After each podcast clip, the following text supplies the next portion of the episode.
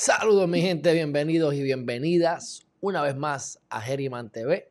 Si no lo has hecho todavía, suscríbete a geriman.tv o para lo último en las criptomonedas, para libertad financiera y para que te des cuenta que estamos viviendo en momentos donde puedes trabajar menos de lo que jamás pensaste y ganar más de lo que jamás imaginaste, mi gente. msaldia.com para lo último, las criptomonedas, y ahí se pueden suscribir. Vamos al tema de hoy rápidamente. Y es el siguiente. Vamos a, explicar por encimita cómo podemos o qué está ocurriendo para evitar que los hackers obtengan información nuestra y cómo podernos proteger de Facebook. Hace alrededor de mes y medio, casi dos meses, le hackearon la cuenta o le hackearon a 533 millones la información y data confidencial y sensitiva de los usuarios de Facebook. Esto ocurre a cada rato en un montón de empresas alrededor del mundo y lo que está ocurriendo con todo esto de las criptomonedas y de la tecnología que se está desarrollando, ¿verdad? Detrás de todo esto, es cómo en vez de tú darle la data a esas personas, por ejemplo, ¿Por qué las compañías de tecnología valen? ¿Por qué Facebook compró WhatsApp? Cualquiera puede hacer una aplicación de mensajería, pero no todos tenían 450 millones de usuarios diarios en la plataforma. La data la tiene quién? WhatsApp. Por eso la compañía vale billones de dólares. Cuando tú tienes en el banco el dinero, ¿quién tiene el dinero? El dinero lo tienes tú en tu casa. ¿Lo tienes tú en alguna caja, en algún lugar en específico? Lo tiene el banco y probablemente no lo tiene ni el banco. El banco lo presta y hace dinero con tu dinero y lo que te paga es una porquería. Ahora estamos en, los momentos más bajos de intereses. Medio por ciento y menos de medio por ciento. En el banco anual. Cuando aquí, como vamos a hablar más adelante, 5 a 15% por encima del crecimiento del valor de la moneda es algo muy común y de riesgo, de poco riesgo o de riesgo mediano.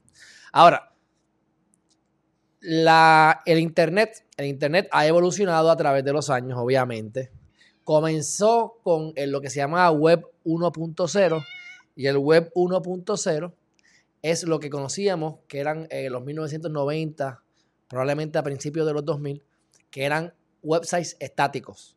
Tú solamente entrabas, veías una información, una, un, texto, lo leías y te ibas. Luego llegó el web 2.0.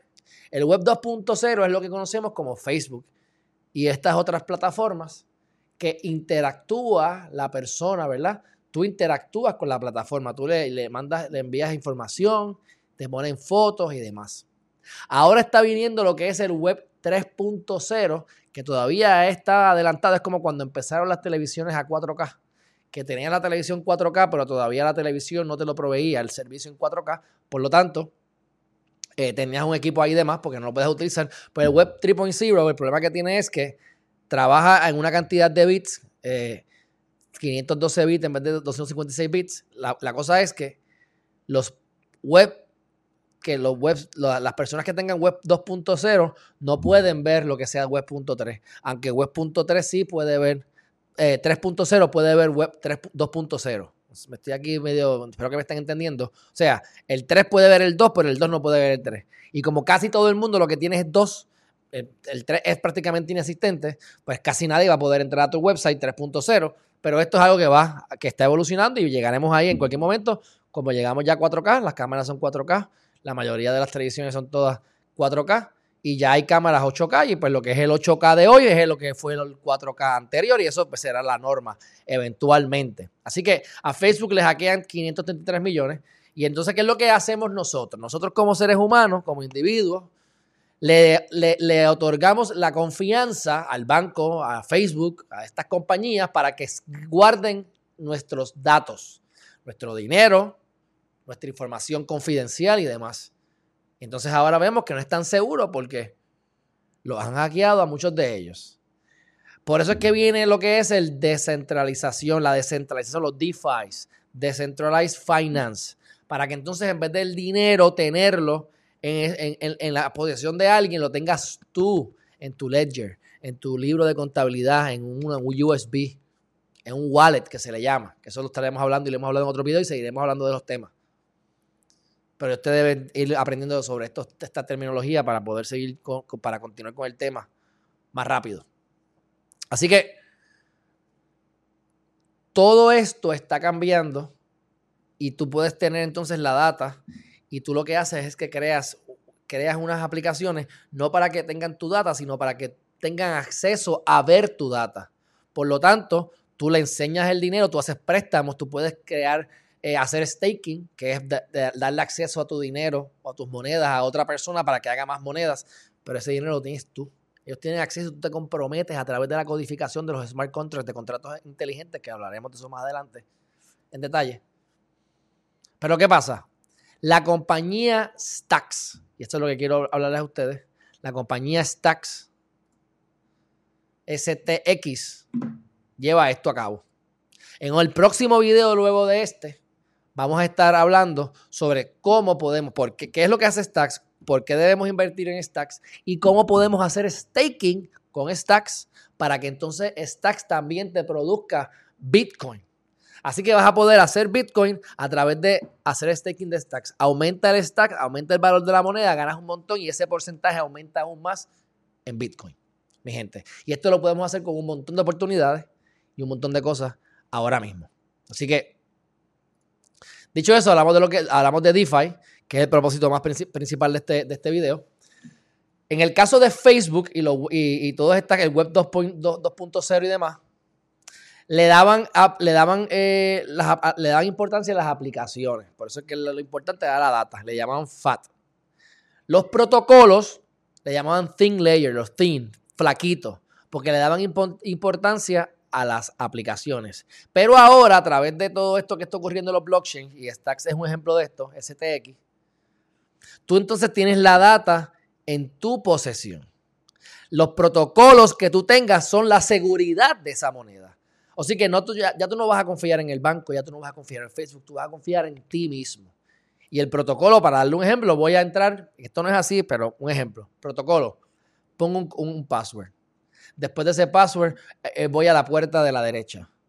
La toco dos veces. La persona que está dentro va a saber que la toqué dos veces, así que le va a dar un botón. Ese botón me va a abrir otra puerta. Esa puerta la voy a entrar y ahí voy a encontrar un código. Ese código me va a dar acceso a otra computadora. Yo tengo que poner otro código en esa computadora para poder entrar al sistema y entonces hacer la transacción. Si cualquiera de esas cosas, y en algún momento dado me envían un texto a mi teléfono con un código adicional que le llaman el 2FA, 2FA, para entonces poder hacer la transacción. Ese es el protocolo. Y si tú sigues el protocolo, vas a poder tener acceso a tu cuenta, a tu dinero, y es muy difícil romper ese protocolo, así que la seguridad está en el protocolo y no entonces en las aplicaciones. Y en el ecosistema de Stacks, hay ya 500 aplicaciones, se están desarrollando un montón de cosas que lo hablaremos en otro video, más en el próximo video después de este. Y esas aplicaciones, como les dije, lo que van a hacer es que observan tu data y, la, le, da, le, da, le da acceso a ver tu data, pero la data la tienes tú. El dinero no te lo pueden robar porque lo tienes tú. No le estás confiando el dinero al banco, le estás confiando el dinero a ti. ¿Cómo el gobierno te va a cobrar eso? ¿Cómo el gobierno te va? Si el gobierno devalúa la moneda, si el gobierno te quiere quitar el dinero, ¿cómo van a poder entrar ahí si tú eres el único que sabes ese protocolo?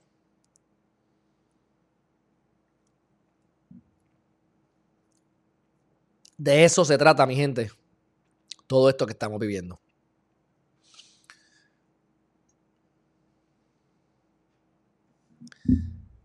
Ya les expliqué lo que es el DeFi.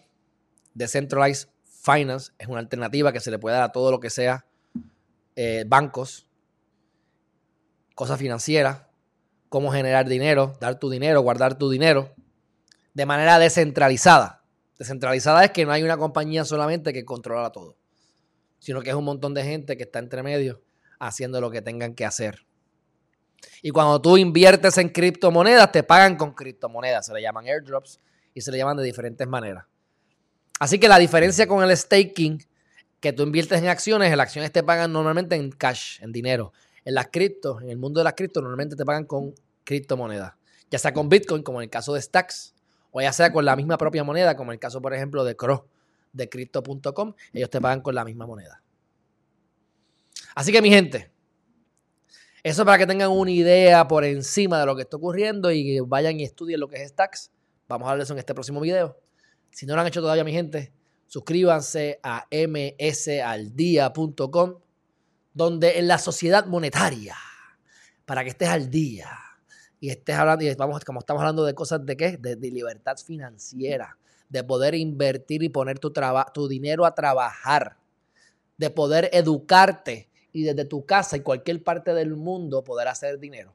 Imagínate que tú logres ganar en dólares y vivir en un país donde el dólar valga más. A mí que, por ejemplo, me gusta la República Dominicana.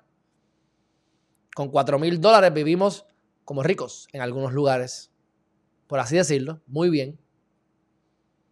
Imagínense que ustedes puedan trabajar, generar en cripto, en dólares, con el Internet de cualquier parte del mundo y no necesariamente, no necesariamente va a tener que vivir en un lugar u otro donde se cojan dólares.